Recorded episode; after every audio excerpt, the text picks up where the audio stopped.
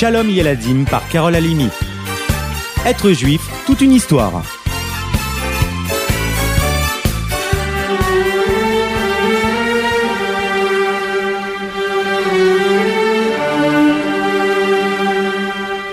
La fête de Rosh arrive à grands pas.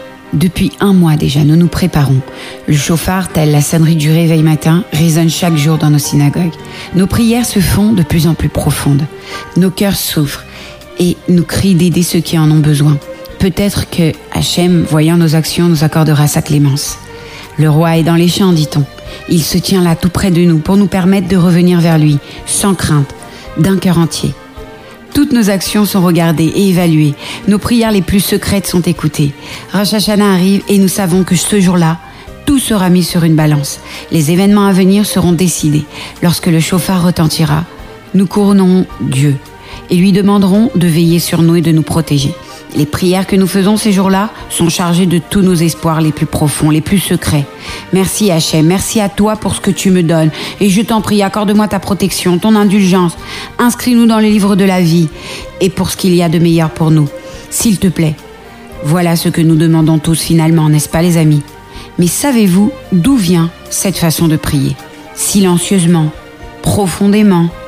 Écoutez un peu l'histoire de Hannah, l'une des sept prophétesses de la Torah et l'une de notre sadéquette qui sut prier et implorer Dieu pour changer de destin.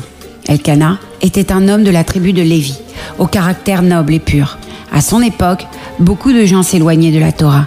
Constatant cela avec tristesse, Elkanah fit de son mieux pour les rapprocher de Shiloh, là où l'on priait depuis que le temple avait été détruit.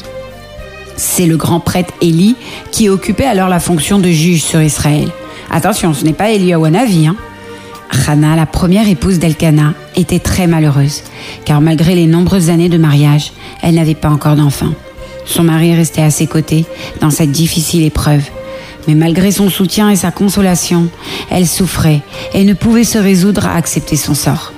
À Rosh Hashanah, cette année-là, lors du pèlerinage à Shiloh, Hannah s'éclipsa discrètement afin d'entrer dans le sanctuaire où elle supplia Hachem de toutes ses forces, laissant couler toutes les larmes qu'elle trouva en elle et qu'elle avait retenues depuis si longtemps. Mon Dieu, Maître du monde, de grâce, bénis-moi, accorde-moi un fils cette année. Je te le promets, il te sera consacré entièrement. Je t'en prie, Hachem, réalise ma prière. Sa supplication était si intense que Hannah se balançait d'avant en arrière, comme emportée par les mots, baignée de larmes, au point qu'elle ne fit même pas attention à Ellie, le Cohen, qui l'observait, et crut qu'elle était ivre, tant elle s'agitait en silence. Que fais-tu là? Ne sais-tu donc pas que c'est un grave péché d'entrer ici en ayant bu trop d'alcool? Non, pardon, mon maître, je n'ai rien bu du tout. C'est mon cœur qui saigne, et je demande au Tout-Puissant de m'accorder un enfant qui me sera plus précieux que toutes les richesses de ce monde. C'est en ce jour qu'Hachem décide pour chacun de nous de notre sort. Alors je l'implore du fond de mon cœur. Élie, reconnaissant la grande pureté et la sincérité de Hannah, lui dit Va, rentre chez toi, que la paix soit sur toi, et qu'Hachem te donne ce que tu demandes. Hannah partit le cœur léger. Rassurée au fond d'elle, elle sentait que sa prière avait été entendue. Cette année-là, Hannah mit au monde son premier enfant, Shmuel, qui veut dire J'ai demandé à Dieu. Sa joie était à son comble. Hachem avait écouté sa prière. Elle choya l'enfant et le garda avec elle jusqu'à ce qu'il fût en âge d'étudier. Elle l'envoya à Shiloh auprès d'Élie à Cohen, comme elle l'avait promis. Elle rappela elle-même à Élie sa promesse. Il devait être consacré à Dieu. Empreint d'une sainteté particulière, l'enfant grandit et devint le prophète Shmuel, Samuel, qui sacra David comme roi sur Israël, grâce au mérite de Hannah.